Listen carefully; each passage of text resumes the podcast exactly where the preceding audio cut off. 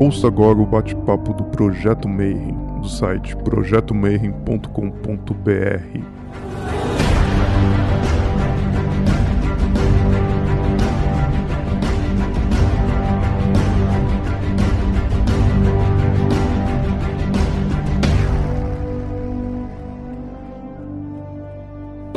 para quem é de bom dia, boa noite para quem é da boa noite, boa tarde. Se você acabou de receber essa notificação no YouTube e veio assistir mais um vídeo do Bate-Papo Mayhem, e eu sei que você já veio com sangue nos olhos, porque hoje a gente vai falar de Goetia. Goetia, preferido de nove de cada dez jovens místicos e o preferido para galera se afundar sozinho. E hoje, para a gente dar uma ajuda para você não se afundar, saber conversar com seus amiguinhos demônios. Eu chamei um cara que está tipo quase 40 anos com isso, então a gente já estava assim. É, já ensaiando aqui essa conversa faz um tempo e finalmente eu consegui encaixar na agenda, então agradeço primeiramente Gilberto Strapazão, como é que você tá, mano? Obrigado por estar aqui com a gente. Saudações a todos, boa noite. Obrigado, Marcelo, ó, pelo convite, é uma honra para nós. Eu estou aqui aproveitando o início do inverno, né? Então, início de inverno tem aquela coisa de mudança de estação, mudança de energia. E é bom a gente estar tá se conectando e por acaso está começando a chover. Então já é uma lembrança assim, ó, clima está tempestuoso, energias estão agitadas, nem sempre é bom para um ritual. Mas a gente aproveita para se recolher também, justamente nesses momentos, quando não é propício para uma coisa, a gente vai aproveitar para outra. Então vou aproveitar para compartilhar com os colegas agora, conversar, procurar levar alguma informação para vocês. Como o Marcelo falou, eu, eu tenho já algum tempo de, de vida na, nessa área, né? Primeira pergunta, antes da gente começar a entrevista, né? Já, quem já acompanha a gente já está acostumado, né?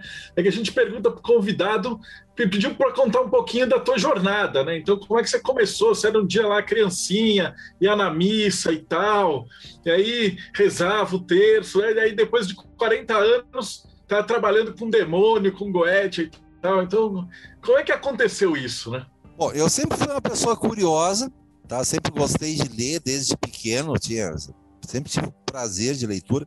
Eu aprendi a ler, eu comecei a pegar livro, livro, livro, livro. Mas também eu sempre tive curiosidade sobre as coisas. Já, então no início eu, eu não posso dizer que era um interesse místico. Não, eu, eu queria entender por que, que eu não me dava bem na família, por que, que eu achava as pessoas estranhas, por que, que eu não concordava com as coisas. Ah, mas tinha coisas que me, me chamavam a atenção que eram diferentes. Então a visão de mundo que eu tinha não batia. Claro, eu era muito criança ainda. Então, a minha primeira experiência mais espiritualista, digamos assim, foi lá no início dos anos 70. Tinha uma seita que existe até hoje com outro nome, que era conhecida como os Meninos de Deus.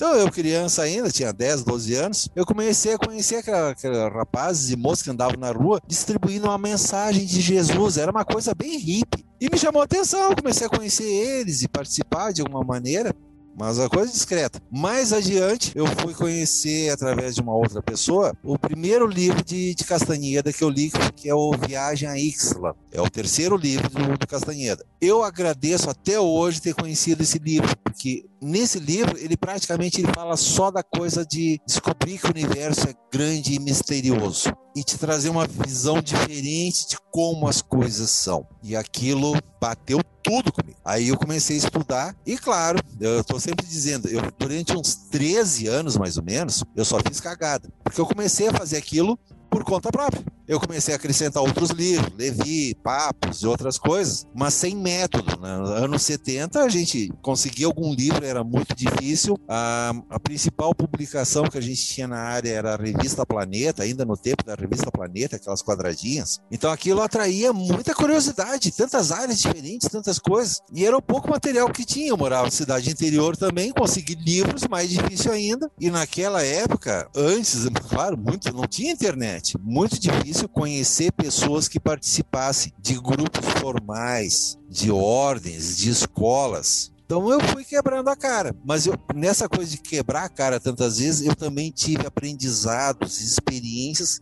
fantásticas. Tem experiências que eu tive ainda nos anos 70 que até hoje poucas pessoas conheceram. Manifestações, resultados. E uma coisa que eu já comentei outro dia: o que, que a maioria das pessoas hoje pega, por exemplo, aqui, a Guete? Querem dinheiro, querem mulher, querem homem, querem emprego, querem sucesso. Eu queria conhecer o universo.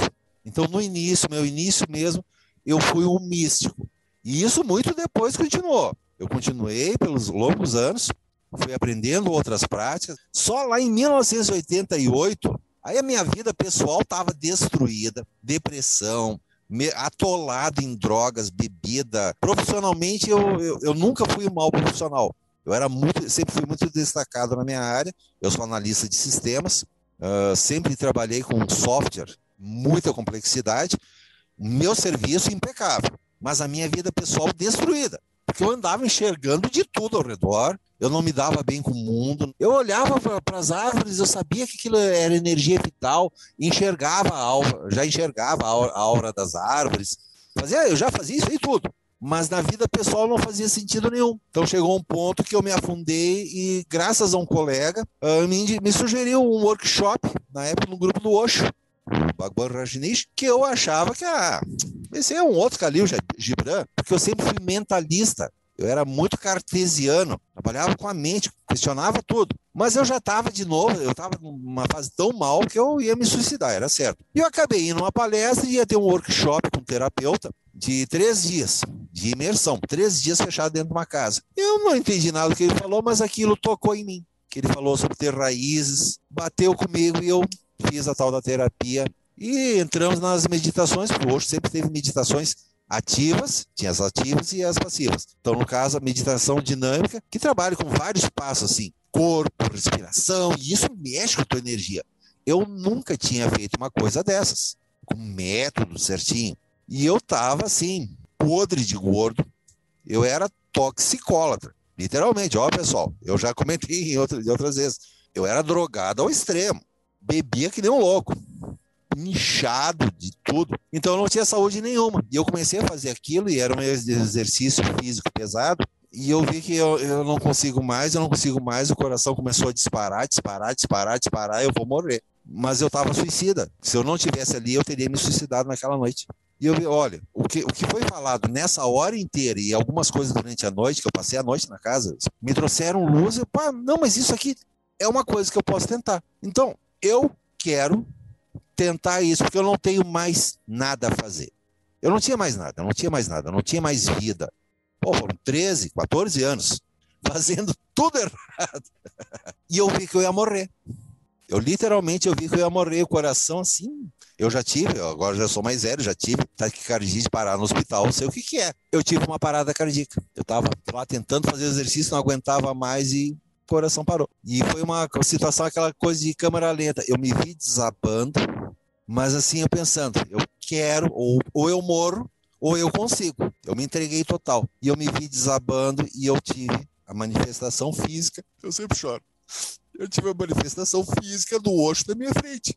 Aquele baixinho, rindo da minha cara. Tu quer mesmo? Então continua. E foi uma, uma frase assim, tão inteira. E eu percebi, eu posso mesmo eu posso vencer até a morte. E o coração voltou a bater. Eu não cheguei a, a cair total no chão, assim, fui de joelho e eu consegui levantar. E aí, de repente, eu tive uma força física que eu nunca tive. E eu, ah!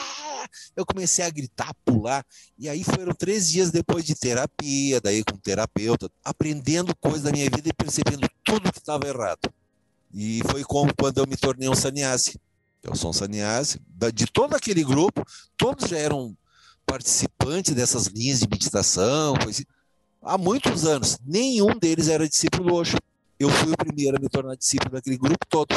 E de lá para cá, daí que eu comecei a aprender disciplina, método, que é uma coisa que eu falo até hoje.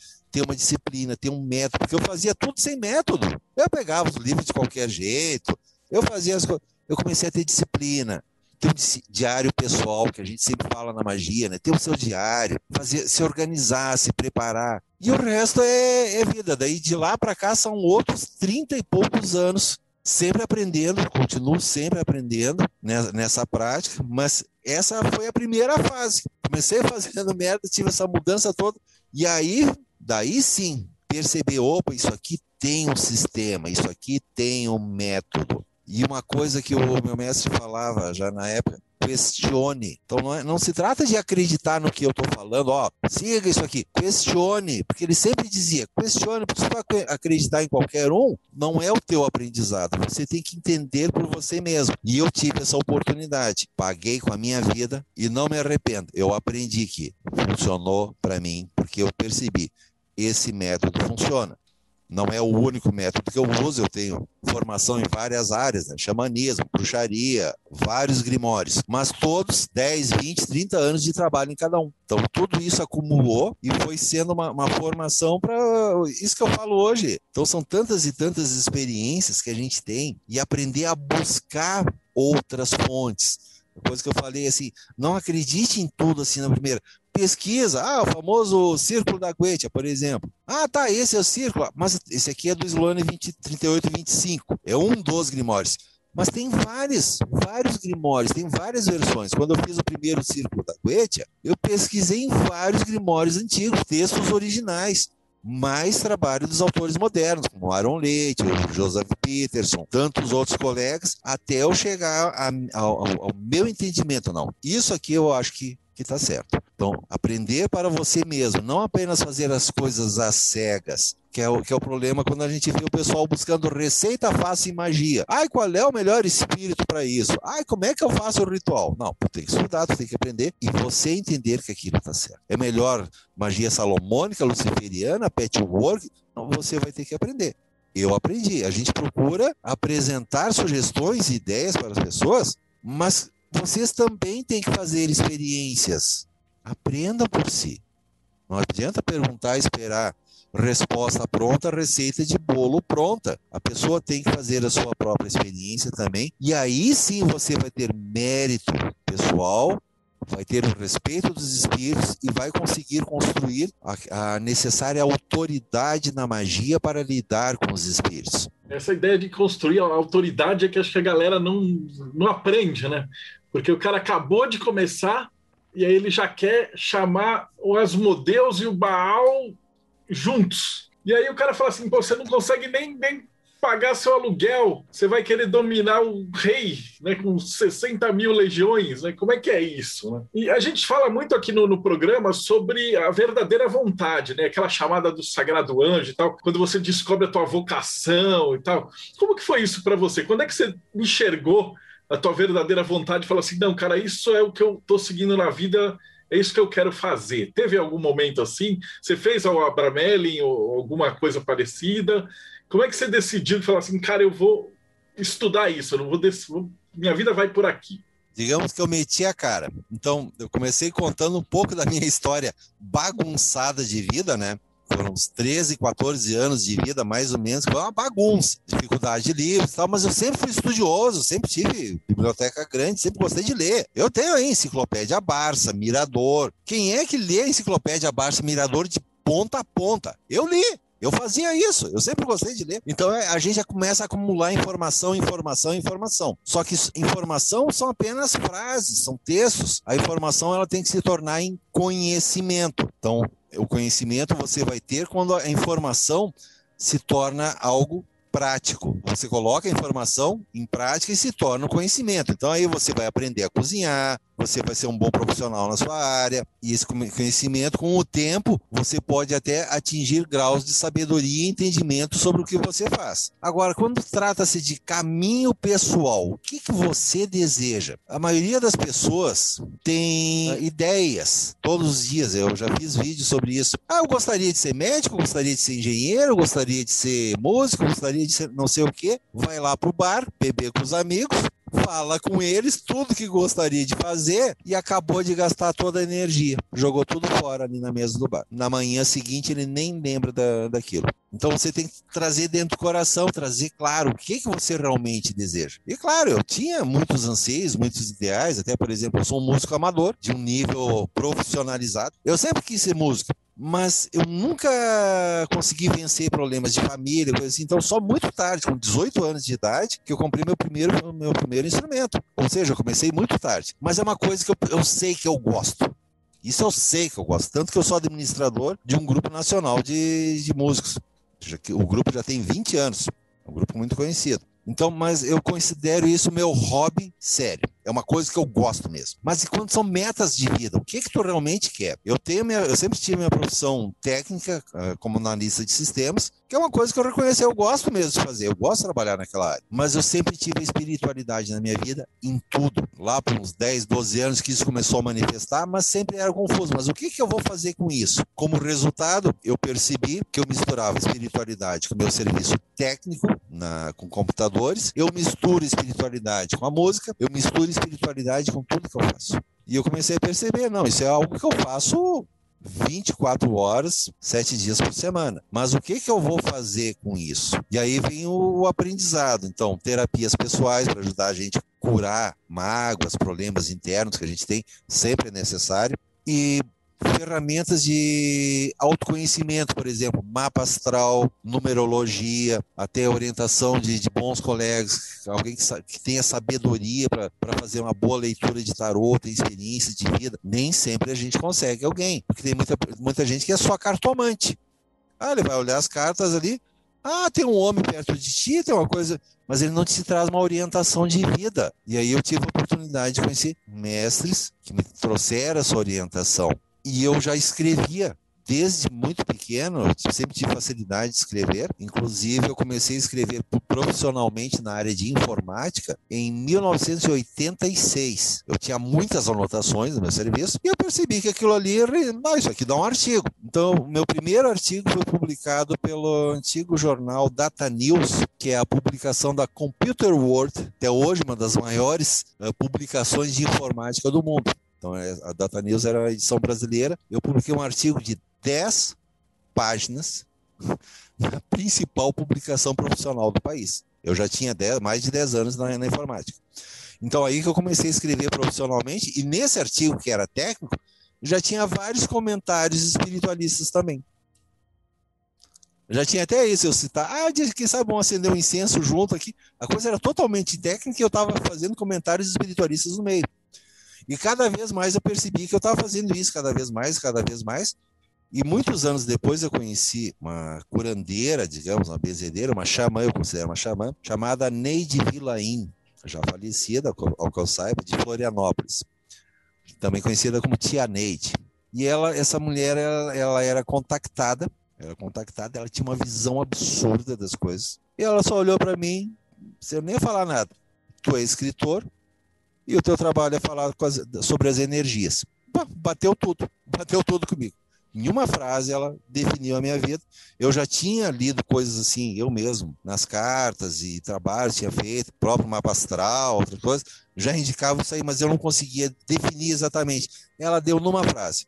E é o que eu faço, eu falo sobre as energias. Por isso que tem várias áreas que eu, que eu abordo, várias áreas que eu estudei, é claro, a gente não trabalha com tudo ao mesmo tempo, não tem, porque aí tu não faz nada direito. Eu, na prática, eu tenho três ou quatro áreas que são as principais, né? é a magia cerimonial, alguma coisa na bruxaria, alguma coisa na parte espiritual. Deu. Então eu limito ali, porque senão tu começa a pulverizar e não faz nada direito.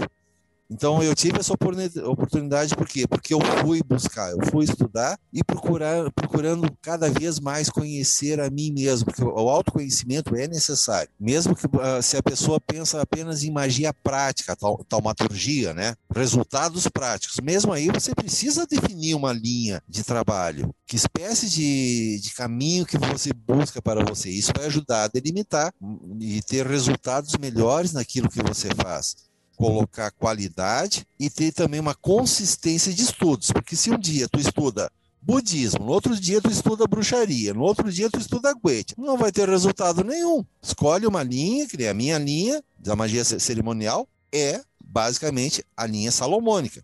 Mas tem a magia faustiana também, mas está dentro da magia cerimonial. Mas o meu principal é magia salomônica. Então, praticamente, é o que eu mais me dedico nos últimos tantos e tantos anos, como resultado de, de, experiência prática, mas é essa busca pessoal. Então, de vez em quando, eu vou ler de novo meu mapa astral, eu estudo de novo a minha numerologia, porque a gente está sempre revisando e percebendo coisas que não tinha se dado conta ainda. Ah, tá, não, mas isso aqui agora está mais claro.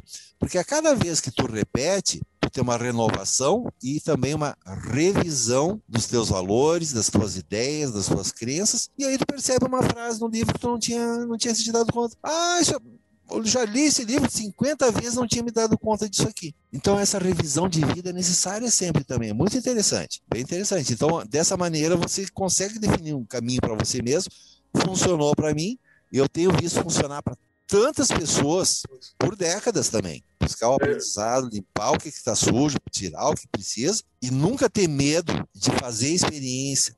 Tenta, vai lá. A pior coisa que pode acontecer é tu quebrar a cara. Mas tenta, estuda. Lê a porcaria do livro, estuda, tenta estudar. Estuda, estuda. Lê, tenta preparar um pouquinho melhor e tenta. Não fica, não precisa ler 500 livros. Lê um, dois livros direito, faça as anotações e começa a fazer experiência. É assim que a gente aprende a fazer. Eu aprendi a fazer pão. Meu pão lá no início, mais de 30 anos atrás, era um pavor. Hoje. Saía do forno quentinho, macio, gostoso. Quando esfriava, virava um tijolo. Consegui aprender a fazer pão. É a parte prática.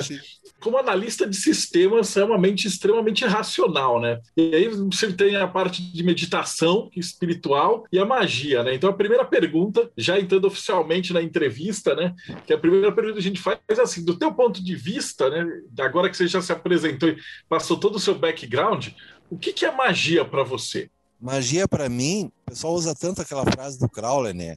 Ah, é a arte de lidar, de transformar o mundo pela sua vontade. Mas peraí, o que é a tua vontade? A vontade tu só tem mesmo quando tu está livre de todo vício, de indecisão. Ele próprio, num dos livros dele, comenta sobre isso. A vontade verdadeira tu só tem quando tu é totalmente livre. Agora, se tu, tu é viciado, ó aqui, cigarro influenciando, a bebida, o, o, meio social que tu vive, a religião que tu participa. Tu não tem exatamente uma vontade, tu tem um ponto de vista. Então tu vai trabalhar com as energias de acordo com o ponto de vista. Então, basicamente, a, a, a arte da magia é aprender a lidar com as energias em para obter algum tipo de resultado. Eu não vou nem falar de vontade, porque é difícil tu qualificar a vontade se tu não for totalmente livre. A pessoa vai ter pontos de vista, opiniões. É uma coisa que eu, que eu, que eu falo, coisa do livre-arbítrio. Eu tenho um artigo bem pequenino no meu site sobre isso. Eu não acredito que a maioria das pessoas não tem livre-arbítrio. O que as pessoas têm é uma liberdade de escolha. Para ter um livre-arbítrio, você tem que enxergar todas as possibilidades. Você está no meio da multidão, você olha ao redor, você enxerga só as pessoas que estão ao seu redor. Agora, quando a pessoa faz uma caminhada espiritual, de crescimento, desenvolvimento, de elevação, aí começa os, o que a gente chama de degraus de aprendizado. É como tu subir um degrau. Aí tu tá no meio da, da multidão, tu sobe em cima de um banquinho de repente tu enxerga 50, 100 metros além. Então aquelas opções que tu enxerga hoje são, são as opções que tu conhece. Tu subiu o banquinho, então tá mais alto, tu enxerga outras opções que tu não enxergava antes. Por isso que eu, eu, sou, eu gosto tanto das montanhas. Quando tu sobe uma montanha, tu tá fazendo uma, uma caminhada interior, um crescimento teu, e lá em cima na montanha tu, tu descobre que o mundo é imenso. Tu vai enxergar horizontes muito maiores. E também tu vai descobrir que lá na frente tem outra montanha que pode ser até mais alta. Mas se você teve esse aprendizado, você subiu, tá lá em cima. Uau, tu descobre que o horizonte é imenso. Pá, tem outra montanha mais alta ainda? Ah, certamente eu desço a montanha toda, vou lá fazer a caminhada para subir, subir aquela outra mais alta. Por isso que normalmente um montanhista tem essa coisa de querer a montanha mais alta. Tu descobre que tem onde, onde enxergar mais ainda. E é a mesma coisa na, na caminhada espiritual ocultista. Cada vez tem mais e mais coisas para fazer. Tu vai descobrir que o mundo é muito maior. Aumenta também as tuas escolhas. Continuam sendo escolhas, só que tu passa a ter um leque muito maior. Teu mundo cresce, a tua visão do universo, a visão tua mesmo, a tua capacidade de vencer desafios, de enfrentar situações, ela aumenta. Por isso a coisa de faça a experiência. Ó, pega o livro lá, faça a experiência, você vai começar a crescer, vai aprender. Ah, deu errado, tá? Tudo bem, tenta de novo, até aprender. Tá? A maioria das pessoas desiste no primeiro, segundo fracasso, ah, não tá dando certo. Ó, teve coisa que eu demorei anos, anos e anos e anos para aprender, mas eu não desisti. Eu nunca desisti. Se você quer ter um resultado extraordinário na tua vida, não desista nunca. Nunca, nunca. Não importa quanto tempo leve, claro. Não é fazer burrice, ficar fazendo o mesmo erro toda vez. Tu vai, deu errado, revisa, ó, às vezes faltou uma ferramenta, faltou um preparo. Não, tu fez tudo direitinho, deu errado, opa, revisa. Usa um oráculo, tarô, por exemplo, que é sempre, sempre necessário, ó, pega o tarô, revisa, olhar o que, que não está enxergando. Vai aprender. Esgotou a possibilidade? Não é para ti. Porque senão a pessoa acaba sendo teimosa não funciona, não funciona, não funciona, não funciona. Opa, para. Tu está sendo teimoso. Tantas pessoas fazem isso na vida. A pessoa quer ir para lá, só que tem um poste no caminho. Aí ela vem, pum, dá com a cara no poste. Pum, dá com a cara no poste. Pum. Tem gente que faz isso a vida inteira. Fica, pô, para, dá um passo para trás e olha ao redor, olha outras possibilidades. Aí a pessoa se dá conta, ah, não, é só dar um passo para o lado, passou. A gente vê isso todo dia praticamente. Pessoas estão a, a vida inteira teimando com alguma coisa, às vezes só precisa dar um passo para o lado. A visão simplista, assim, as pessoas vêm buscar a magia. Ai, não, ai, eu, eu tô batendo nesse poste e ele não sai na, na, da, da, minha frente. É, é, o meu caso, eu trabalho com consultas de orientação, faço magia também para as pessoas, mas eu sempre aviso, eu só vou fazer a magia se eu achar que é necessário. Por quê? Porque eu vou primeiro passar uma orientação.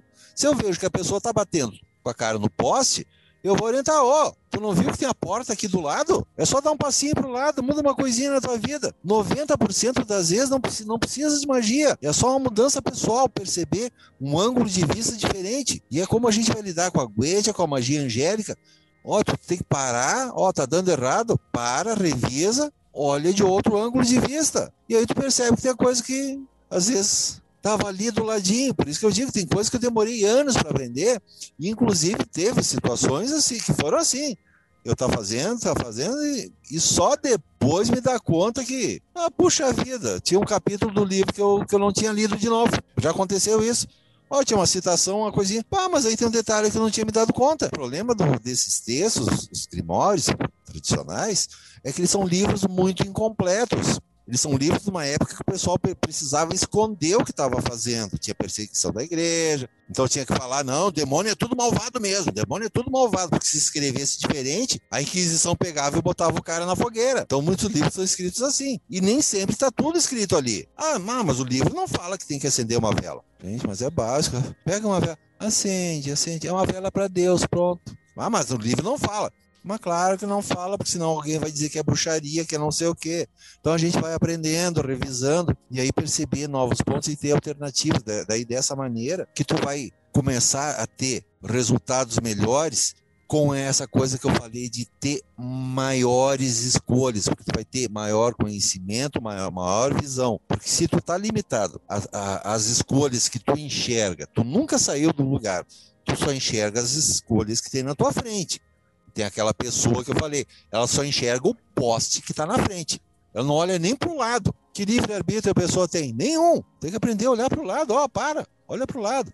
Aí aumenta, aumenta as tuas opções. E com esse crescimento, daí eu repito, na medida que a pessoa faz a caminhada, de alguma maneira, seja a pessoa que é da taumaturgia, que busca resultado, ou da pessoa que faz da teurgia, que é a devoção, ela vai aprender e as duas áreas em algum momento vão se juntar também. A pessoa vai ter um crescimento pessoal, intelectual também e espiritual e vai ter uma visão maior do mundo. E aí ela percebe que tem outras opções. E ela para de ser vítima de si mesma, que é um outro grande erro que tem na magia. Nós vemos as pessoas fazendo tanta, tanta coisa de magia, ritual com esse, com aquele, aquele espírito da Goethe, o anjo, não sei o quê, mas é sempre aquela busca de resultado nesse mesmo exemplo, batendo com a cara na parede. Ela teima que tem que ser dessa maneira e ela não cogita que seja de uma maneira diferente. E é uma coisa que os próprios espíritos podem nos ajudar. Eu estou sempre falando, ó, peça aos espíritos que traga sabedoria, conhecimento e te ajude a te mostrar opções que tu tem.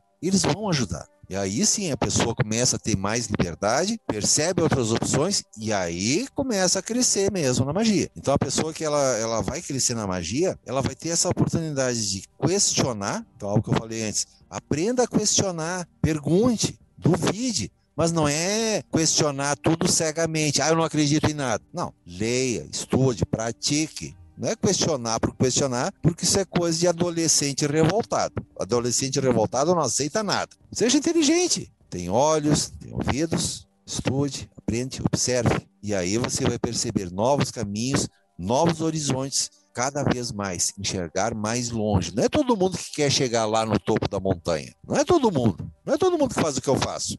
Mas, com certeza, todas as pessoas buscam ter uma vida melhor para si, ter sua família, ter seu trabalho, ter o seu relacionamento amoroso, a sua vida espiritual mesmo, mesmo que ela seja participante de uma, de uma religião, de uma igreja, mas se ela não se limitar, ela vai perceber que aquilo é grande também. Tem tanta gente que está feliz da vida, sentada naquela casa bonita, na frente da montanha, ela está feliz em ela tem uma montanha para olhar. É tudo que ela queria ter na vida, ela tem uma montanha, ela sabe que ela pode ir lá em cima, mas aí ela não vai porque ela não quer porque ela tem todos os caminhos abertos. Mas ela vai ali no riacho, bebe uma água fresca, vai na floresta, pega uma fruta, ela tem os passarinhos.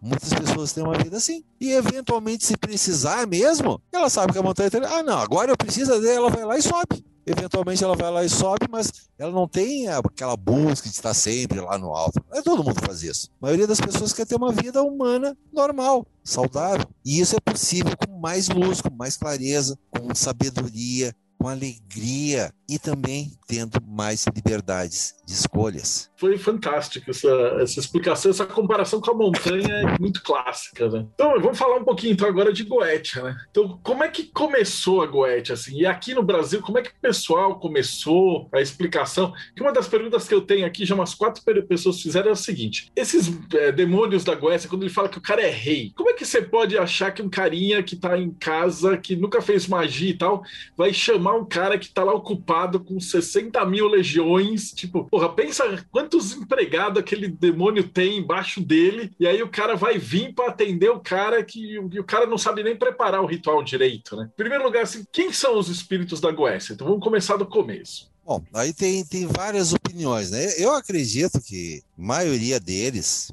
ou foram deuses da antiguidade, Alguns eu acho que são anjos, mas todos, de maneira geral, são espíritos quitônicos, abaixo da esfera da Lua. São espíritos que estão aqui no nível terrestre ou intraterreno, especialmente os espíritos infernais. Inclusive anjos, só que são anjos que não estão na esfera celeste, são anjos que estão aqui embaixo nesse nível.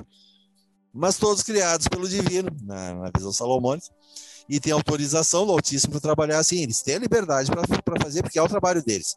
Porque tem os que vão aproximar o ser humano de Deus e tem os que vão satisfazer os desejos da carne e afasta a pessoa de Deus.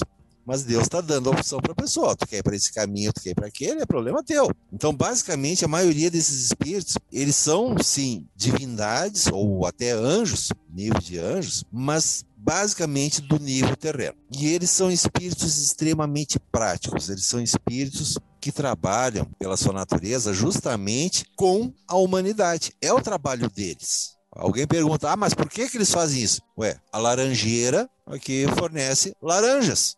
Por que, que a laranjeira fornece laranjas? Porque é, é a natureza dela. A natureza dela é fornecer laranjas. Eles têm essas, essa natureza, é o que eles fazem. Por que, que um músico toca? Porque é a natureza dele ser músico. Ele está aí para trazer, expressar harmonia musical. E os demos, eles têm também essas características. Cada um, lá na sua formação, ele foi criado já com certos atributos e qualidades, e é o que ele faz. Então não é porque ele tem que fazer, não, é o que ele faz. Por que, que o padeiro faz pão? É a missão de vida dele, fazer pão. Por que, que o paimão trabalha para trazer o sucesso para uma pessoa? Porque é o que ele faz. Esse é o primeiro aspecto. Por que que faz? E aí, por que, que eles vão ajudar as pessoas? Porque é o que eles fazem. Porém, aí tem as trocas de energia. Eu tenho pé de laranja aqui no quintal. Por que, que, eu, por que, que eu tenho frutas aqui? Porque eu cuido do pé de laranja. Eu trato, boto adubo, cuido da terra, boto água. Minha retribuição para ser laranjas. Por que, que um demon vai trabalhar conosco? Não é que ele queira trabalhar. Na verdade, eles estão numa outra dimensão. Mas existe a possibilidade deles trabalhar. o pé de laranja também não tem obrigação de vir aqui na minha mesa trazer laranja. Eu tenho que ir lá fora colher a laranja. Mesma coisa, o espírito, eu tenho que ir lá no lugar dele. Eu tenho que chamar ele para que ele venha até nós. O pé de laranja não vai sair dali para vir para cá. Da mesma coisa, um demo também não vai sair lá uh, voluntariamente. Ele está numa outra dimensão.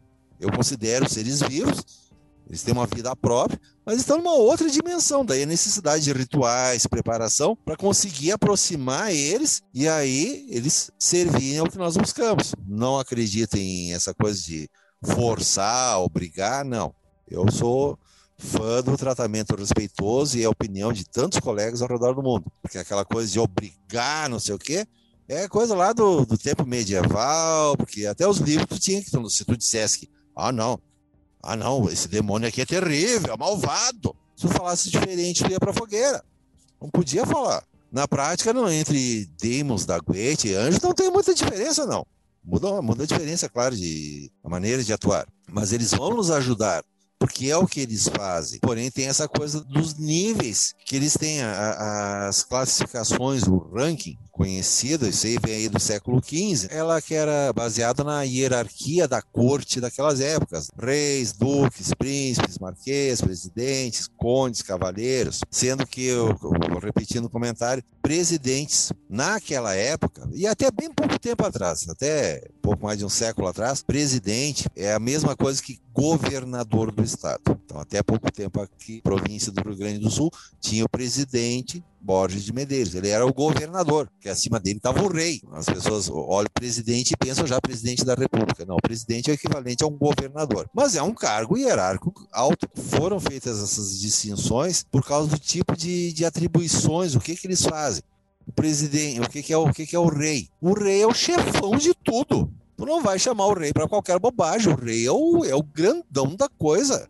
Tu vai lá chamar o rei, ó, oh, pera aí, as coisas têm que ter nível. Agora tu quer uma coisa que precisa um pouco mais de manipulação, assim, precisa um pouco de agilidade. Governador, o presidente, né? Eles são espíritos bastante ativos, mas eles também agem analiticamente, até, até aquela coisa dos governadores, digamos, serem bons para a política. Falando agora de política mesmo, né? Príncipes. Príncipes geralmente é aquele lado, olha os príncipes dos filmes, né? Então, príncipes são bons em essa coisa de negociar. Porque o que, que os príncipes na antiguidade faziam? Eles iam conquistar novos reinos, eram eles que eram enviados pelo rei para negociar com o rei do outro país, para negociar com o povo.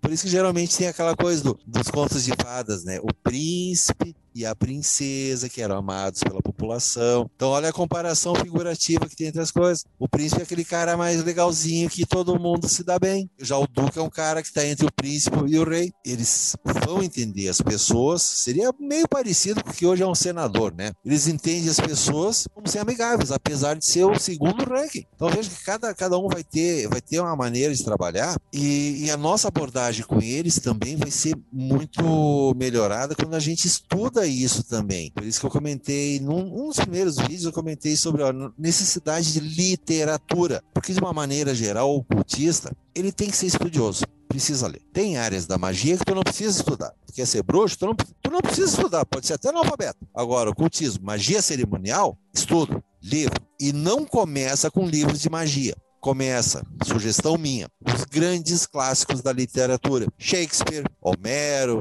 tantos outros aí. Então, isso vai trazer conhecimento geral para a pessoa. Porque você precisa ter interpretação de leitura. Simplesmente porque esses textos, na maioria, são incompletos, são difíceis de ler. E se tu não tiver uma boa interpretação de leitura, tem umas coisas que não vão fazer sentido. Uma pessoa lê, lê e não entende. Então, por isso que a leitura geral, ela ajuda muito. Magia cerimonial, na minha opinião, é no mínimo um curso universitário. No mínimo.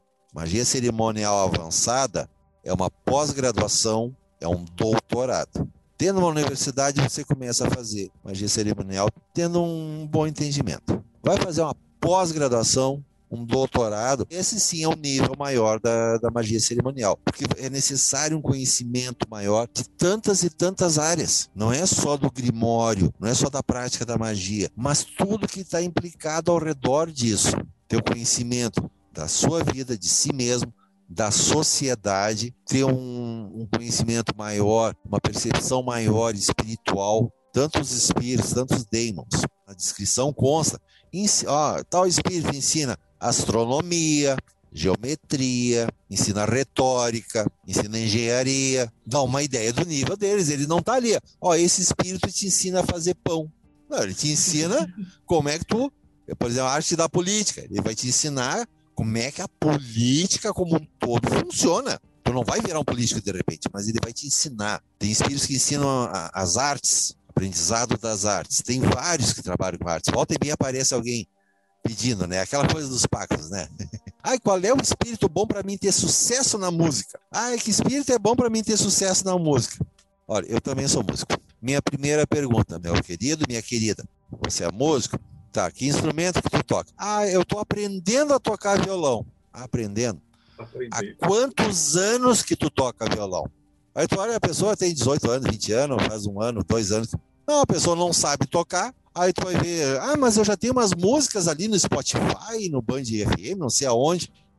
Então, olha, péssimo compositor, as letras escritas erradas. É um péssimo compositor, canta mal. Ah, eu quero sucesso na música. Não, tudo bem. Chama um espírito. Tem espírito, por exemplo. O Guzion ele vai te ajudar a conquistar posições de mérito, mesmo que tu não tenha merecimento nenhum. Ele te joga lá. Ah, ele arruma um show pra ti, tá? Te vira. Te vira, mesmo que não tenha mérito.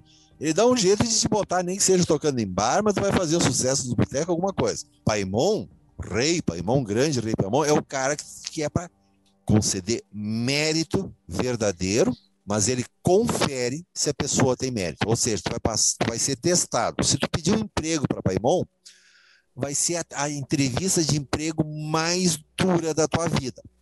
Eles vão. Olha, eles vão te massacrar. Tu vai ter que provar que tu merece aquele emprego. Mas se tu passar da entrevista, ó, tá bem. Guzion já dá um jeito de quebrar a perna do, do outro candidato, te bota dentro da empresa. Aí o primeiro serviço. Ah, mas eu não sei fazer isso aqui. Despedido. Tu foi contratado para fazer o serviço, está dizendo que não sabe fazer? Mesma coisa daí, voltando ao exemplo da música. Então, um espírito como o Guzion, de repente, ele te coloca lá na frente de um palco. E aí a plateia tá furiosa. Aí tu começa lá, dang, dang, dang, canta mal, tu vai ser vaiado, vai ser linchado, vão, vão, vão te quebrar. Fracassa de cara. Paimon vai ser um pouquinho mais malvado. Ele vai te dar a chance de conhecer até os grandes da arte, vai abrir portas, vai ter contato, vai ter oportunidade de show. Pá, que legal. No meu caso, eu toco teclados, tá? instrumento eletrônico. Chega ali na hora, plateia de 5 mil pessoas, Ei, pessoal! Ou tipo assim, o programa do Faustão, que a gente já viu várias situações assim. Na hora que tu vai começar, cai a energia elétrica, pifa os instrumentos. Ó, quem depende de instrumento eletrônico, opa, ferrou. E agora? Aí tu tem 5 mil pessoas na tua frente que pagaram o ingresso e pessoal no show já beberam. Ó, nós queremos música, nós queremos música. Qual é que é? Vão começar a te vaiar, tu tem que te virar. E aí, tantas vezes eu já vi grandes músicos Deu problema, não tem problema. Até o piano acústico, que piano, piano mesmo, não precisa de energia elétrica. Se vira no piano, pega um violão, pá, pá, pá, começa. Um saudoso músico aqui de Porto Alegre, chamado Giba Giba, já nos deixou. Ele era percussionista, músico muito conhecido. Teve uma situação que foi assim, ele não me lembro que foi um festival com várias bandas e o cara ele tocava uma, uma tipo assim uma música popular gaúcha misturado com um pouco de ritmo afro, é uma, aquela música mais gaúcha mesmo. Mas a área dele mesmo era o tambor. Ele tinha uma banda grande toda. Eu sei que aconteceu sei lá o quê, e acabou ele sozinho na frente da plateia, estádio do Gigantinho, 15 mil pessoas que já tinham ouvido banda de rock, um monte de coisa, tá todo mundo detonado de ogiva a giba na cara ali. E começaram a já conheci ele, ah, que que o cara vai tocar samba aí? e ele começou só na maciota do tambor. Ah, pessoal, e o pessoal vai andando. Aí ele começou a usar a vaia das pessoas também como música. Isso, aí, ui, tal. E aí, aí, a gente fez uma, uma coisa assim. Mas aí a gente foi falando, e foi falando, puxando uma conversa maciota e dando os toques no tambor. Quem sabe alguém bate junto aí, pezinho, ó, papapá. Dali a pouco o pessoal começou a bater ritmo com ele, papapá, papapá. Ganhou a plateia toda, aplaudido de pé. Tá?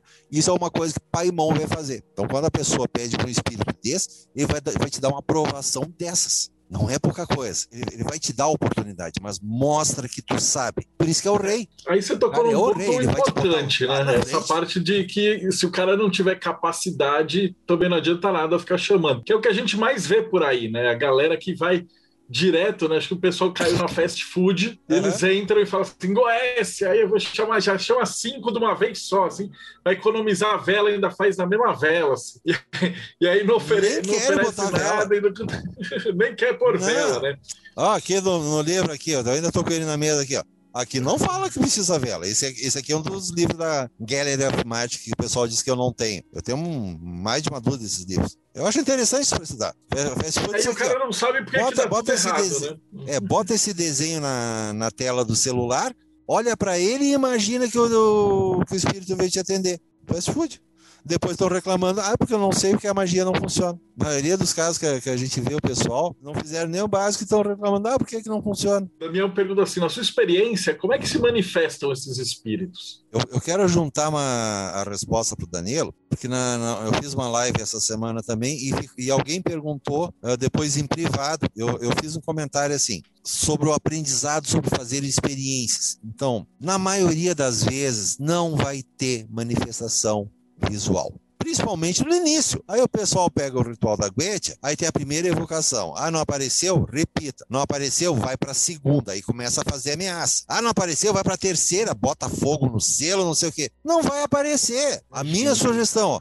se tu fez o ritual direitinho, vela, incenso, fez o circo tal, tu fez direitinho, faz a primeira evocação, não importa, tu não vai enxergar nada, tu não vai sentir nada. Faz de conta que o espírito está ali. Não é para fazer correndo, blá, blá, blá, não. Eu te conjuro, tal, fala pausadamente, fala direitinho. Faz uma vez só, o espírito está ali. Ponto. A maioria das vezes vai ser isso aí. Magos muito conhecidos não tem manifestação visual. O John Dee criou o sistema enoquiano. Ele trabalhava com o Kelly, que era o cara que tinha evidência, porque o John Dee não enxergava nada, nem ouvia nada, não tinha evidência nenhuma mas criou o sistema enoquiano. E muitos colegas também não têm percepção.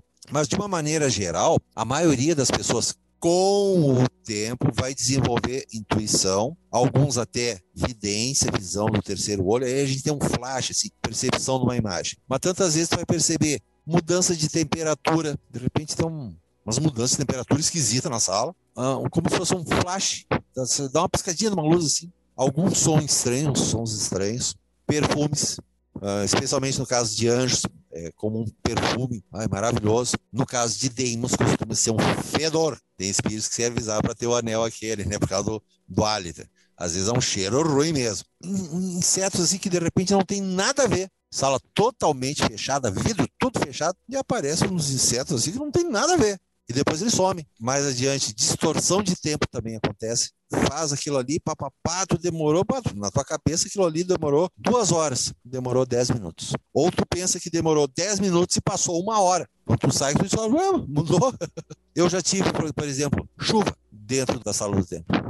Não foi chuva pesada, Assim, começou pingos, sabe aquela chuvinha que começa a leva aqueles pinguinhos aqui, aqui, aqui, aqui, molhando as minhas, eu tenho um altar, assim, vento, eu já tive manifestação de vento, aquelas de derrubar tudo, e outras coisas. Então, às vezes vai ter esse tipo de coisa, mas normalmente coisas mais simples. Uma muito comum é coceirinha na pele, é como se tivesse uns uh, formiguinhas, uns insetos caminhando na pele. Isso é muito comum também, bastante comum, né? É uma das mais comuns que tem. Então começa por aí, tu percebe que o espírito sabe que o espírito está ali. Por isso que eu sugiro. Tu, no início não vai sentir nada. Haja como se ele estivesse ali. E aí, colocando uma, um acréscimo, daí eu tô. Eu não sei se a pessoa vai estar tá aqui assistindo, que ela perguntou no, na outra live, e me escreveu, inclusive em privado, que é uma coisa que eu, que eu sempre digo, quando, quando trabalha com espírito, claro, primeiro, ó, uma boa leitura de tarô para avaliar se o espírito pode atender mas tem que ver se ele vai aceitar. Então, quando ele vem, o tarô vai mostrar se ele está disposto a vir, mas não que ele vai aceitar. E, inclusive, ele pode sugerir algo diferente. Eu sempre digo, ó, peça ao espírito a sabedoria e que ele indique se tem uma maneira melhor ou se ele tem sugestão de fazer. Só que se a pessoa não tem evidência, não tem intuição, não tem nada, como é que isso vai acontecer? De novo, tarô. Depois do ritual, de preferência no outro dia, faça sua leitura de tarô para avaliar o ritual. Com o tempo, a pessoa também uh, ela pode começar a ter sonhos. Isso é treinamento, é treinamento. Ao natural, a pessoa já pode ter sonhos, mas começar a aprender a interpretar sonhos também é um processo gradual. O que, que significa aquilo? Tem sonhos que são maluquíssimos. Aí tu não sabe o que, que é isso. Geralmente, sonhos luminosos, assim, tal, boas energias. Sonhos em locais escuros, trevosos, as energias estão ruins. Mas principalmente, quando você acorda, acordou, como é que você se sente? Tá lem... ah, aquele sonho marcou, tu tá lembrando? Como é que você se sente? Não, tu se sente bem. O sonho foi bom. Tu pode não ter entendido bem os, os símbolos, mas foi um bom sinal. Assim. Aí, com o tempo, tu começa a analisar formas, situações que aconteceram e constrói uma, uma história. Tu acordou te sentindo mal, tenha certeza que ali estão te avisando de que algo está ruim precisa ser trabalhado. Mas com o tempo a gente começa a trabalhar essa energia, aqueles símbolos que estão aparecendo e fazer associações, porque cada sistema de magia, cada sistema espiritual, cada sociedade, cada país tem os seus próprios símbolos. Por exemplo, para nós, o vermelho tem um significado. Lá no Oriente, vermelho é a cor da fortuna, da riqueza, do sucesso. Então, veja, tem a ver com a cultura do país que a pessoa vive, a sociedade, o conhecimento que ela tem. Por isso que é, é um pouco difícil, assim, às vezes, analisar sonhos. Se a pessoa participa de um determinado sistema de religião, ela vai ter sonhos ligados à egrégora, aos símbolos relacionados àquela religião. Que para uma outra pode ser uma coisa totalmente diferente, ok? Ainda uma pergunta do Gilberto, ele fala assim, o selo do espírito da Goécia tem a energia do mesmo? Ele vê algumas pessoas com tatuagem de alguns dos espíritos. Existe algum problema nisso? Eu já vi uns jovens místicos assim com várias, assim, umas oito, dez tatuagens. E aí a vida do cara tá toda destruída e o cara não sabe por quê, né? O selo é a assinatura do espírito. É como se fosse uma antena. Tá, uma coisa é tu encontrar o selo no, num livro. Aqui é uma impressão mecânica não tem nada a ver. Ah, tá, uhum. mas aqui tá só impresso, então o livro está parado, não foi consagrado, não foi feito nada. Agora, no momento que tu mesmo pega esse desenho e coloca atenção, tu tá magnetizando esse selo. Tu tá ativando ele. Botou atenção. Por isso que é tão comum as pessoas relatarem: ah, mas eu, eu sonhei com o espírito tal, mas eu nunca fiz nada na Guest. Mas tu andou lendo alguma coisa. Ah, mas eu nem li. Não, mentira, com certeza. Ou tu falou com alguém, ou tu viu algum lugar. 100% das vezes a pessoa de alguma maneira contactou. Tu botou atenção, isso aqui é uma antena. O espírito se aproxima. Não é que ele tenha energia, ele nos conecta com a energia. É um canal. Por isso que ele é usado na, na ritualística. É uma antena para atrair a energia do espírito. É a assinatura dele. Ele reconhece e ele vai ter a ajuda para se manifestar. E aí o problema da, da tatuagem. Tanta gente fala, ah, mas eu não tenho problema nenhum.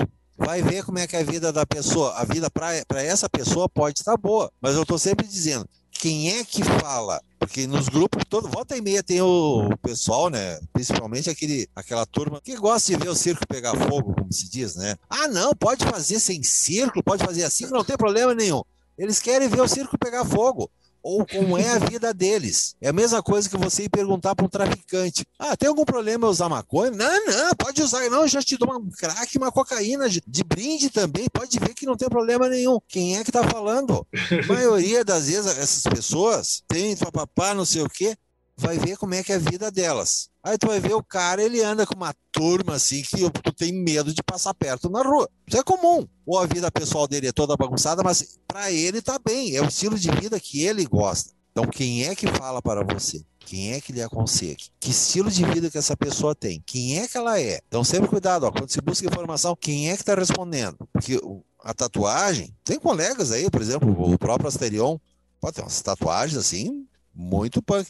Mas são umas coisas bem de esfera planetária, assim, muito estudado. Pasterion não precisa falar muito pra, vocês. Mas o cara é um dos grandão agora. Ele tem umas tatuagens muito punk. Mas agora pegar uma coisa assim, ah, ah tá, botei o selo do demo da Guete aqui. A melhor expressão que eu já vi ser repetida depois disso, essa semana alguém comentou isso de novo, mas eu vi a primeira vez há uns 10, 15 anos atrás, tu vira a putinha do espírito. Porque tu vai ter a presença maciça dele o tempo todo. Eu mesmo já cogitei, porque eu, uma das áreas que eu trabalhei é uma, a área egípcia, né, que é médica. Eu tenho meu culto nessa área também. Mas é, pessoal, não me pergunte, eu não respondo, não falo, eu só cito. Mas eu cogitei sério mesmo, pá, vou tatuar a assinatura do Deus e me botei a estudar mais e mais. Eu já tinha visto comentários assim, e aí eu fui a fundo mesmo. Percepção é seguinte: pô, eu vou ficar 24 horas por dia com ele ali, na minha vida, em todas as áreas. Ah, vou fazer assinatura do selo do arcanjo Micael. Tá, tudo bem. Micael,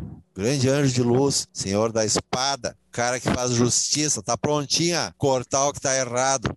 Vai ficar o tempo todo aqui com a espada no teu pescoço. Vai andar direitinho. Vai andar o tempo todo com a espada do Micael aqui na cabeça. Oh, pera aí, nós somos humanos também, né? Mas tem coisas que mesmo o anjo pode ser que não seja tão agradável para ter na tua vida o tempo todo. Porque são todas as manifestações daquele espírito, não apenas uma. Ah, Peimon, tal, tem tal qualidade. Mas ele tem aspectos negativos também. Tem aspectos negativos também. Alguém perguntou, a Furfur. Ah, é, é um conde que ajuda no amor, né? Ah, bota a tatuagem de Furfur. Furfur provoca briga. Vai ter, vai ter junto a energia de, de, aproximação do casal e ao mesmo tempo briga. Vão, vão brigar que nem cão e rato e não vão conseguir se separar. Imagina isso na tua vida, pessoal, na tua pele essa energia. Tu vai viver em conflito o tempo todo. Energias vão se manifestar. Não é só uma. Ah, mas eu vou pedir só essa. Não. São todas. Tu botou ali, são todas as características. E a maioria das possibilidades dos espíritos, elas não estão nos livros, não consta. As descrições são incompletas, com, a, com o tempo, com a experiência. Nós vamos criando relacionamento com o espírito e eles vão nos ensinando, mostrando outras coisas que, que eles podem fazer. Por isso que é normal Uh, com o tempo, a gente trabalhar com poucos espíritos. Na verdade, eu tenho poucos espíritos que eu trabalho. Eu não preciso dos 72. É Tem alguns boa. poucos que fazem a maioria das coisas. E com o tempo, eles vão me mostrando mais e mais e mais coisas. Alguns comentários, um dos livros que eu fiz é. Cadê o nome aqui? Que é um, é um, pequeno estudo da Goethe sobre espíritos para amor, sexo e relacionamentos. Então, ali um comentário que eu faço só para espíritos de amor, sexo e relacionamentos de todo tipo, lembrando que relacionamento inclui família, amizade e negócios. A maioria do pessoal tem certeza que baixa esse livro, que é gratuito, só pensando em sexo e amor. Eles é um guia para negócios também, mas as descrições que tem ali eu não coloco a descrição completa. Eu boto só o que interessa pelo aspecto de relacionamento e, quando necessário, algum comentário sobre aspectos negativos também. Ó, cuidado com isso. Por exemplo, furfur. Ele pode ajudar a fortalecer um relacionamento, mas ele pode ser usado para destruir um relacionamento. Então tu vai estar com toda essa energia. Aí tu tatuou isso no teu corpo, ô, oh, cuidado. Chega uma hora que você também pede o favor, recebe, mas aí depois você precisa, vai em paz, acabou. Trabalhou, obrigado, Trabalhou. agora segue em paz. É isso daí. Tem uma outra pergunta que o pessoal fala: com o advento da internet, PDFs e grupos de Facebook e tal, quando isso se espalhou, você acha que ainda mantém a mesma, a mesma qualidade do contato? Eles estão realmente falando com o Furfur? Ou ele já mandou um emissário lá embaixo, assim? Porque a hora que você tem, sei lá, 5 mil pessoas com PDF fazendo as coisas meio nas coxas, eles não vão chegar no Goécio, aquele cara lá de cima, que tem aquela. a entidade que atendia aqueles magos lá do século XIX, né? Então, qual é a tua opinião a respeito? Você acha que ah, fazendo assim nas coxas você consegue mesmo chegar até o cara lá ou você vai pegar um emissário? Ou às vezes, como muitas vezes a gente recebe relato, pegou um egum, né? Ou um quiumba que estava por perto e aí o cara estava lá fazendo as coisas sem nada e, e ou espírito zombeteiro, né? Depende da, da, da, do nome que dá. É que vai ver o cara fazendo aquilo ali sem experiência nenhuma e vai sacanear o, o cara. Eu acho que na maioria das vezes, mesmo nos tempos antigos antigos já, já haviam. a população do mundo era uma fração do que é hoje, né? mas mesmo nos tempos, nos tempos antigos já existiam centenas ou milhares de magos ao redor do mundo. Então é claro que o espírito não tinha como estar. Então eu acredito que geralmente é um emissário, mas que compartilha das mesmas qualidades dele. Essa é a primeira impressão. A segunda é que eles tem principalmente anjos, mas os demons também. Eles são de certa forma oniscientes. Então eles também podem estar presentes em vários locais ao mesmo tempo. É o mesmo espírito, mas é como se fosse um emissário, mas às vezes vai ser um emissário mesmo. Quando o ritual é feito direito. Por isso que eu estou sempre frisando. Faz o ritual direitinho. Fez o ritual direitinho, é o espírito que está ali. Faz de conta que está ali. Fez o ritual direitinho, botou a vela direitinho, papel virgem, pulseiro, faz direitinho a coisa. Não precisa ferramenta de ouro. Ah, só tem papel? Papel virgem. Faz bem feito, toma seu banho antes se arruma, faz direitinho, pronto. Diminuiu o risco 99%.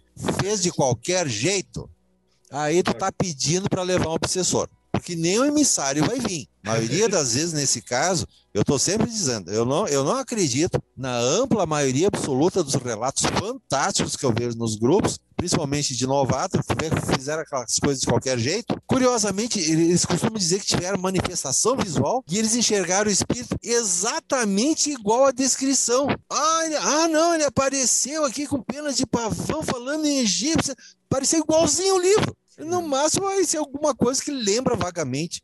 E falando de resultados fantásticos, a maioria das vezes, se teve resultado, foi pura coincidência ou foi um espírito zombeteiro enganando a pessoa. Porque eles também fazem isso, principalmente quiumbas. Eles vêm, já percebem o trouxe e já, já sobra. Ó, na próxima vez tu me traz uma, uma garrafa de uísque. Ó, tá tendo resultado agora, na próxima vez já, já bota umas frutas, bota um abacaxi, bota uma jaca, bota mais uns pedaços de carne, bota três garrafas de vinho, e eles vão sugando a pessoa, espírito de mortos. E as pessoas, ó, vão atrás e eles vão dando uma coisinha aqui, umas coisinhas aqui, coisinha ali, e dali a pouquinho eles puxa o tapete da pessoa. Tem uma pergunta do Moisés que acho que você já quase respondeu, que é quais os perigos de contratar mesmo sem querer os diamonds, né? E como se proteger previamente? Aí ele acabou de responder, né? Você tem que fazer a coisa direito, faz do ritual, faz bonitinho. Quanto mais próximo, é como se tivesse, sei lá, um telefone, né, de um contato da agenda do cara no astral. E aí se, se ele vê que você tá indo para a reunião e tá todo mulambento, fez tudo errado, tá tudo torto, ele não vai te atender, né? E aí ele não te atendendo sempre tem os porta de cadeia, que é os caras que ficam ali ali na porta da, do conglomerado e falar: esse é o trouxa que eu vou pegar. Né? Por isso que a gente fala assim, pô, é, é, legal, mas é perigoso. Você tem que saber o que você está fazendo. Nosso, nosso problema, por isso que eu chamei o Gilberto hoje para a gente conversar sério disso. Tem muita gente fazendo, mas está fazendo de qualquer jeito. Então não é que a gente fala que ah, não pode, é perigoso, não faz isso e tal. Né? A gente não é crente. Mas é, faz direito, porque depois tua vida vai ficar fodida, e aí você vai falar, é, essa não funciona, não tem nada a ver e tal. Né? Então, funciona, funciona, mas também não dá para fazer nas coxas, né? Não é caótica. É, parada, não é de qualquer né? jeito. Não, faz poucos dias aí, até ontem, ontem, ontem, eu vi de novo o mesmo cara botando a mesma foto no outro grupo. Eu evito até, eu, eu, eu, tem coisa que eu nem chamo mais atenção, porque é incomodação sempre. O cara botou uma foto, um pedaço de folha de caderno, daquelas com espiral, sabe? Ele rasgou um pedaço da folha, deixa, com espiral tudo, por cima ali tinha alguma coisa desenhada. Aí em cima da terra, com uma pedra em cima, mas uma pedra dessas de, de calçada, sabe aquelas pedras vermelhas comum de calçada? Um pedaço de pedra assim. E uma, uma espécie de uma cruz de cabeça para baixo que foi feita com uma, uma ripa de madeira, que devia ser de um caixote, e um galho, galho de árvore quebra, quebrado nas pontas, quebrado, assim, sabe as pontas assim, todas farpas, tudo assim amarrado com uma fita que parecia, sabe aquelas fitas vermelhas de, de, de, de, amarrar caixote, amarrado de qualquer jeito, e uma vela. Eu não duvido que a vela tivesse sobrado do, do bolo de aniversário de alguém. Ah, que foi um grande ritual para Andras. Ah, tá me gozando, né? Aí eu pensei, ó, oh, cara, pô, pelo menos papel virgem, né? Tu vai fazer a cruz. Eu vi que é uma cruz invertida, porque, óbvio que é magia de destruição, mas aí com certeza não tem espírito nenhum, porque eu tenho evidência, eu enxergo quando eu comento alguma coisa, eu não preciso abrir tarô. Quando eu falo, eu falo, eu tô enxergando. Não importa se a pessoa está usando perfil falso, não sei o quê. Eu tô enxergando. Eu tenho minha evidência, pô. Eu tenho uma vida fazendo isso. Eu tô falando, eu tô falando. Cara, aí não tem nada. Não, porque bababá, que bababá, aí já apareceu o outro lá falando, não, porque né, isso aí é meu sistema. Não, ele mesmo falou que é porque eu sou satanista. Não, satanismo tem nada. Satanismo também tem método, também tem círculo, tem protocolo, faz a coisa direito. Isso é relaxamento. Aí já apareceu a turma para defender, né? Dos mesmos. Não, é que na, eu também sou satanista, é que no satanismo nós fazemos essa coisa de maneira mais livre, meia bruxesca. Ah, piorou. Eu sou bruxo. Eu comecei a aprender pela bruxaria. E a primeira coisa que me ensinaram desde o início, quando eu era pequeno, faz direito. Pode não ter tudo para fazer, mas capricha. Vai fazer, vai fazer um desenho, vai fazer uma coisa. Pá, Pega o cara, pelo menos o cara rasgou uma folha de caderno. Pelo menos tivesse pego, vai que vai que ele não tinha dinheiro mesmo. Mas pega a tesoura, corta aquele picote, deixa bonitinho. Porque às vezes a pessoa não tem mesmo. Não, porque ele nem sabe que seja o final de vários dias de relacionamento, porque o nome do cara já está na terra, cara. Tu está entregando lixo. Tá? Parei de, discutir, eu vi que apareceu de novo no outro grupo, vi a mesma foto de novo, e o cara louvando o André, salve, não. Tá chamando o André não deu problema na tua vida? Conta, conta outra. Ó, tem coisa que, que é aquela coisa assim, escuta aqui, tu tá fazendo tal e tal coisa, não tá acontecendo tal e tal coisa, tu tá fazendo errado. Não é que tenha que dar erro, mas tem coisa que tem tudo para dar erro. Tem espírito que é, é, é, são efeitos secundários. O Andras ele não é amiguinho de ninguém. O que, qual é a característica dele? Ele já chega querendo cagar na tua cabeça. Tem Andras ali? Não, cara, na melhor hipótese, ele fez uma macumbinha muito da mal feita. Quem recebeu foi um egum, um espírito de morto. É. Se Andras estivesse ali, tinha arrasado com a vida dele. Não, não, não, tinha voltado nem para casa. Andras não é, não, não, não é bonzinho assim. Ele, a característica dele é chamou. Olha só, depois, depois de muito tempo, para tu conseguir um certo respeito com ele. Mas ele sempre chega já querendo se fuder com a tua vida. Os modei também. Os modei, ó. Maior respeito. Mas ele chega, ah, não, eu tô de pezinho, ó, maior respeito, vamos respeitar, estamos de bem. Senão ele vai tentar foder com a tua vida. Ah, vai mexer com Andromares, recuperar alguma coisa roubada, achar um bandido, né? Olha, a maioria das vezes, para trabalhar com Andromares, tu vai, tu vai ter problema com a polícia, ou com a justiça, ou vai ter uma briga com o vizinho, alguma coisa vai te envolver que tu vai ter problema. É efeito secundário, sempre. Acontece. Aí a pessoa faz umas merda dessas e diz que não tá acontecendo nada, tá tudo sendo uma maravilha. Também não, né? Então por isso que a gente percebe que uh, tantas vezes as pessoas fazem as coisas, aí falam que tá tudo bem, tá tudo bem, mas, mas na verdade você não fez nada. Se tiver algum resultado aí é pura coincidência. E aí, como é que tu vai se defender disso? Como é que tu vai saber quem é que tá vindo? Tu vai ter que trabalhar, persistir e fazer direito, porque se tu nunca fizer direito, tu nunca vai saber como é que é a coisa. Vai ficar sempre aquela coisa assim, mal feita, improvisada, de qualquer jeito, mas tu nunca vai ter certeza de nada. É exatamente isso, isso que você falou. Cara, é um negócio que é bacana, mas acho que popular... não, não sei se popularizaram, ou escracharam, ou sei lá eu aquela coisa que poderia ser fantástico, um método de estudo excelente, mas que a gente só, só tem relato de, de problema e tal. Se a gente for olhar a quantidade de pessoas que tem nos grupos, os que realmente participam são poucos. Tem muitos que aparecem uns dias e somem. A maioria no ano que vem, até eles até estão no grupo, mas nunca mais entraram ali. Então os que participam mas... são poucos e, e desses poucos, a maioria some em poucos meses. A maioria. São poucos os que passam de um ano. O pessoal que está começando, passou de um ano, eu já começo a prestar atenção. Opa, está sobrevivendo. sobrevivendo. Ah, já está aí uns cinco anos. Opa, agora está valendo a pena. Mas a maioria não passa do primeiro, segundo ano e olha, eles vão sumir. E vão parar na igreja evangélica, ou vão se esconder numa terreira de religião, que tem muito, ou estão surtados tomando remédio faixa preta do psiquiatra. É, são as três principais áreas que tem. A maioria se ferra. Se a gente for procurar mesmo todas as histórias tristes que tem, cara, a gente vai ver é muito mais do que é. se fala. Geralmente o que circula, assim, problema maior com esse, com aquele, é alguém que foi um, ficou um pouquinho mais conhecido. Ah, fulano sumiu. Ah, pois é, ele não tendo problema e tal. Aí que se comenta. Agora, para uhum. um que é comentado, tem mil que ninguém fala. Isso aí mesmo, cara. Acho que você fechou com chave de ouro essas dicas. Então tá faltando uma coisa, né? Como é que o pessoal te acha? Teu site, porque eu sei que você tem um monte de textos que você coloca, disponibiliza, tem um okay. blog também. Uhum. como é que o pessoal consegue falar com você? Tá. Então, assim, eu tenho o meu site, gilbertotrapazon.com.br. Então, esse é o site principal, ok? Então, ali, ali tem artigos tá, de, de vários anos, então tem sobre Goethe, a magia angélica. Às vezes eu faço comentários espirituais. Ah, eu tenho escrito muito pouco sobre humor, mas às vezes eu escrevo umas coisas humorísticas também. Mas tem essa parte de magia, tem a parte de livros também, que são vários textos em PDF que eu fiz gratuito para download, mais recentes, o livro de Micael, Rafael, e outro é, é uma oração com 72 anjos da Xemâfras. Tem esse aqui que eu citei aqui também sobre espíritos da Goethe para relacionamentos. Tem uma lista de sugestão de leitoras. Tem uma, um psalter, é, um livro de salmos também, de uso mágico de salmos e algumas outras coisas. E aí, de novo, gilbertstrapazon.com.br para livros.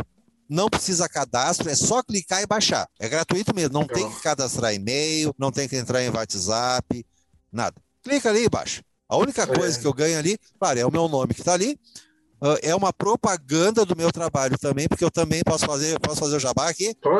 Tá? Eu também eu faço consultas de orientação, consultas com o tarô, para orientação. Primeiro, as pessoas às vezes confundem, ah, tu só faz a orientação. Não, eu trabalho com magia. Porém, primeiro precisa orientação para a vida da pessoa. Então, essas consultas são por escrito, é por e-mail. Consulta minha é 10, 20, 30 páginas, fácil. Eu já tive consulta de 40 páginas. Foi uma coisa desse tamanho. Então, é um trabalho sério, formal, tem uma diferença de preço? Tem, mas é um, é um trabalho que tu imprime, tu lê quantas vezes quiser na tua vida. E é obrigatório quando eu vou analisar um caso de magia. Porque eu sempre vou olhar o que, que é a vida da pessoa. Como é que tua vida tá? O que está acontecendo? Porque não adianta a pessoa dizer, ah, eu quero uma magia para tal coisa. Não, para. Por que, que tu está aqui na minha frente? Como é que está a tua vida? Qual é a tua vida nesse momento? É isso que eu vou fazer primeiro. Orientar a pessoa. Eu vou olhar a vida da pessoa, como é que estão as energias à frente, caminho, de onde é que tu veio, possibilidades chaves maiores da vida. Só então que eu vou ver o problema da pessoa. 99% das vezes, o que ela queria perguntar, que às vezes elas querem, às vezes é uma consulta só para perguntas específicas. 99% das vezes, só na parte geral, introdução, já, eu, já, eu já respondo para ela. Mas depois, é claro, aí eu vou detalhar, explicar. Comentei antes que a maioria dos casos de magia, eu acho que não são necessários fácil, 90% das vezes eu resolvo só com a consulta. Porque às vezes a pessoa ela só precisa de uma oração, aprender a fazer banhos de ervas. Eu não vendo banho de ervas. Eu ensino alguns banhos de ervas mais conhecidos, populares. Às vezes, se necessário, eu vou ensinar algum diferente. 90% dos casos aí, oração, os banhos de ervas e sugestões, é claro, para a vida. Ah, eu tô com problema no meu casamento, não sei o quê. Então, mas o teu problema de casamento é que vocês estão com problema financeiro. Então tu não tem que fazer magia para amor. Vocês têm que trabalhar é a parte financeira de vocês. Então, assim, assim, assim, assado. E eu tenho formação de vida, eu tenho essa formação como técnico, eu já fui empresário também, tive empresa, eu fui diretor da Câmara de Indústria e Comércio por alguns anos, então eu tenho visão de empresa também. Por isso que às vezes eu atendo empresas também. Mas uma vida pessoal também, então vida geral e toda essa bagagem de vida que eu trago e de tantas áreas que eu trabalhei, eu procuro ajudar as pessoas para isso. gilbertstrapazon.com.br barra consultas. Foi muito massa ter você aqui hoje. Tirou bastante dúvida. Espero que a galera que caia aqui sem querer ou venha de curioso, tipo, põe a mão na cabeça e fala: pô, quero estudar isso aqui, estuda, mas faz direitinho. Para começa, estuda ali cabala, estuda técnica, faz o processo e aí sim, depois que você tiver seguro. Ontem eu entrevistei a Linda Falori, que ela fez o Shadow Tarot, né? O tarot é, das Clifford. E ela falou a mesma coisa. Ela falou: meu tarot não é para iniciante. Cara, a gente precisa, vocês têm que treinar, estudar faz a caminhada toda, cara. Não, vai fugir, cara. A gente vai estar tá aqui daqui 10, 15 anos. Gilberto vai estar tá aí, eu vou estar tá aqui. Então não tem por que ter pressa. Você que acompanhou a gente até aqui, então não esquece, segue o canal, dá like, que a gente passou de 12 mil. Segue o canal e a gente se vê no próximo Bate-Papo Mayhem.